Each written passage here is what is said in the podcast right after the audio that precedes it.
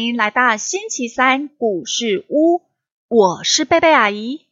宝贝，世界上的森林这么多，这么大，宝贝知道森林之王究竟是谁吗？今天我们要读的《猫头鹰博士奇遇记》里面的迷雾森林，刚好要选出属于他们的森林之王。宝贝。赶紧找个好位置坐下。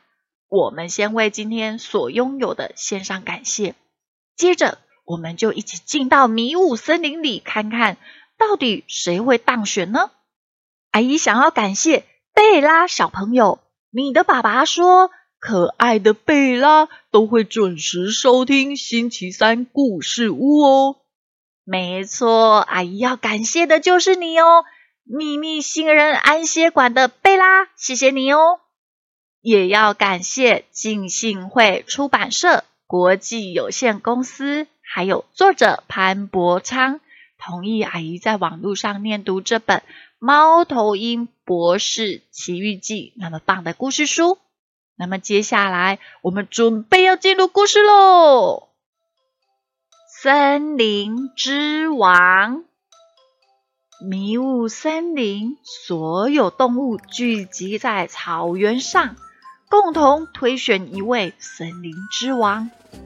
狮子说：“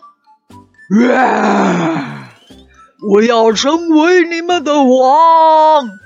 听听我的咆哮！没有动物可比，哈 哈！你们会怕我，臣服我？这片森林。”将因而变得祥和，秩序井然。哇！大象说：“请你们封我为王，看看我，没有动物比我大哦。我是力量和尊严的象征。你们要向我俯首称臣。”为我效劳，你们会为我感到骄傲哦。孔雀说：“哈哈，让我做你们的女王，看看我，看看我的羽毛，如此天生丽质，得天独厚，万国都想来欣赏我。”一睹我那宏伟的宫殿，你们的妻子和女儿会崇拜我，以我为模范。哈哈哈哈哈！河马说：“啊，你们就让我做王吧，我将击败你们所有的敌人，捍卫你们的家园。”所有的动物都会惧怕我，我们的国家将成为百战百胜的国家。我是迷雾森林之王，将永远被动物纪念。大猿说：“ 让我来做你们的王吧！我聪明无比，博学多闻。”我将有无上的权力和威严，你们都要做我的仆人。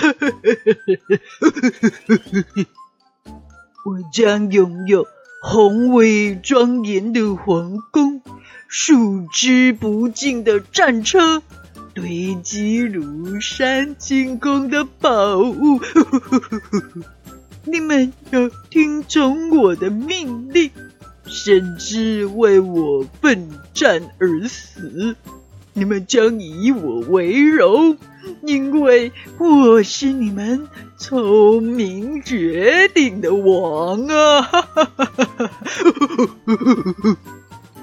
最后，鸽子站了出来，他说：“呃，各位弟兄姐妹，嗯，我若做你们的王。”不会让你们来服侍我，而是我来服侍你们。我既不要什么宏伟的宫殿，也不要从你们身上谋取金钱。我要为你们带来和平，永远不会令你们卷入战争。你们不用给我金银珠宝，又向我屈膝称臣。